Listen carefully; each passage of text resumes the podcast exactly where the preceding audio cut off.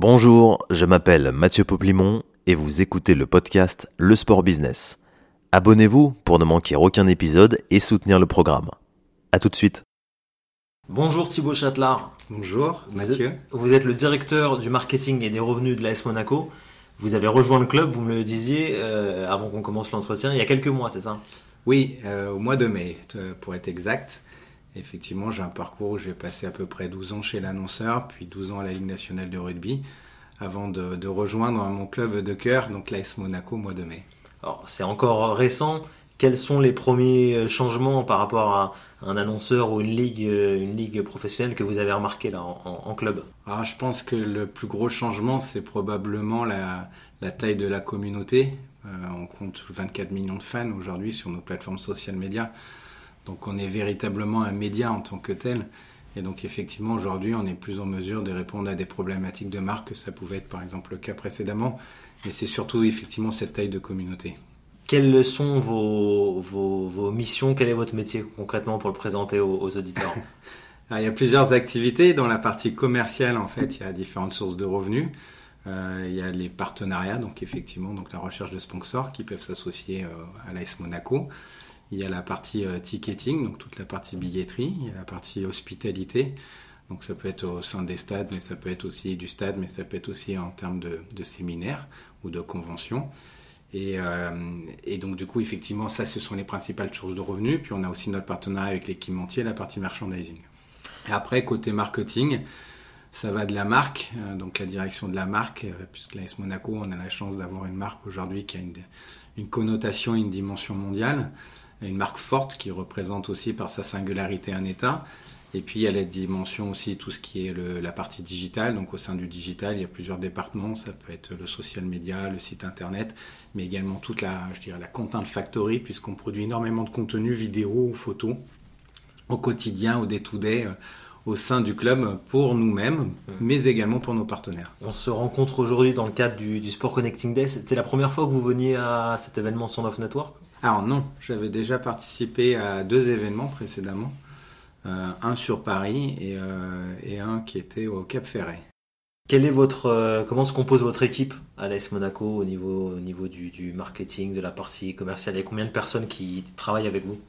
On a un peu plus d'une soixantaine de personnes en tout, au global, donc sur l'ensemble, l'ensemble des services. Et aujourd'hui, effectivement, j'ai cinq directeurs qui me sont directement rattachés donc un directeur du digital qui va nous d'ailleurs nous rejoindre sur, euh, sur l'événement, un directeur, un responsable de la marque, un responsable billetterie, euh, une personne qui est en charge l'interaction entre euh, les joueurs, mais également le marketing sur les activations avec donc les joueurs et qui s'occupe du programme de légende, et enfin un, directeur commercial. Il y, a, il y a, comme dans tous les clubs professionnels, j'imagine, certaines des règles à respecter au niveau de l'activation des, joueurs. On ne peut pas les solliciter comme on veut, bien sûr. Hein. Non, on peut pas les solliciter comme on veut. Après, on a la chance quand même d'avoir au sein de l'AS Monaco des joueurs qui se rendent facilement disponibles. J'ai aussi une grande chance, c'est que j'ai un nouveau CEO depuis le mois de septembre qui était l'ancien directeur sportif et qui vient d'un club où la marque est très présente euh, puisqu'il a travaillé euh, dans un club Red Bull. Donc il a vraiment en tête euh, cet enjeu de la marque et donc il favorise grandement aussi le fait que les, joueurs contribuent, euh, un, au développement de la marque, mais également à l'exposition de nos partenaires parce que c'est ça aussi qui est important pour la suite. Est-ce que vous pourriez rappeler les, grands partenaires de, l'AS Monaco aujourd'hui? Est-ce qu'il y a une particularité aussi du fait qu'il y, a un peu de de légende, de prestige autour de, Monaco. Est-ce que du coup les partenaires sont aussi un peu premium, très prestigieux au niveau des, des, produits qu'ils proposent par exemple?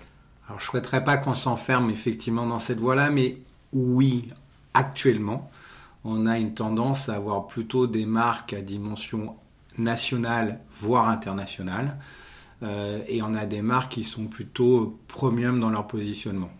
Je vais citer que quelques exemples sur cette dimension premium.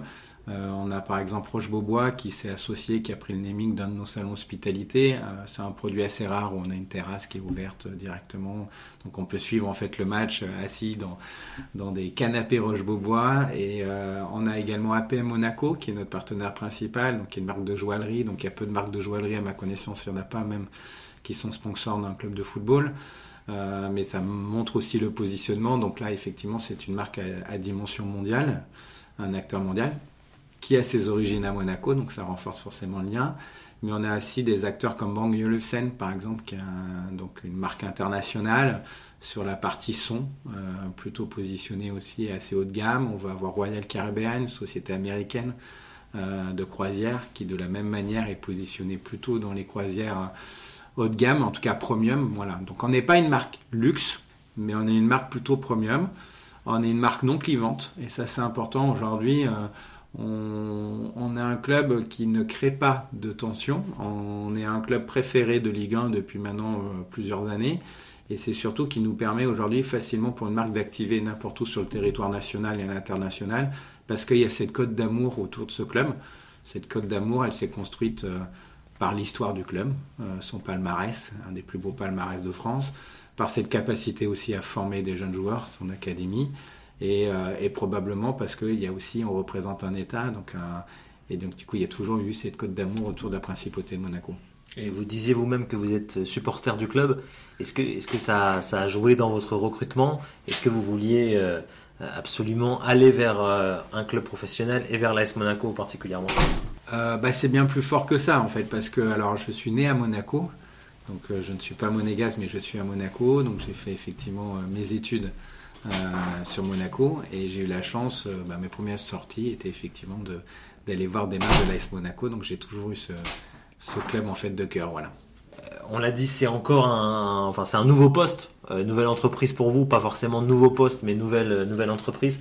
Quel est votre quel est votre objectif sur l'année 2024 à l'issue de la saison? Qu'est-ce que vous aimeriez avoir accompli là dans dans vos premiers premiers mois? Bah, le premier objectif en arrivant, c'était effectivement de, sur la partie commerciale de trouver de nouveaux partenaires. Euh, c'est un objectif qu'on a rempli, puisqu'on a une dizaine de partenaires qui nous ont rejoints dans l'intersaison. Et euh, ce qui n'était pas le cas précédemment, c'est aujourd'hui euh, l'ensemble de nos équipements de jeu, le maillot et le short, ont trouvé des, voilà, des marques qui se sont associées.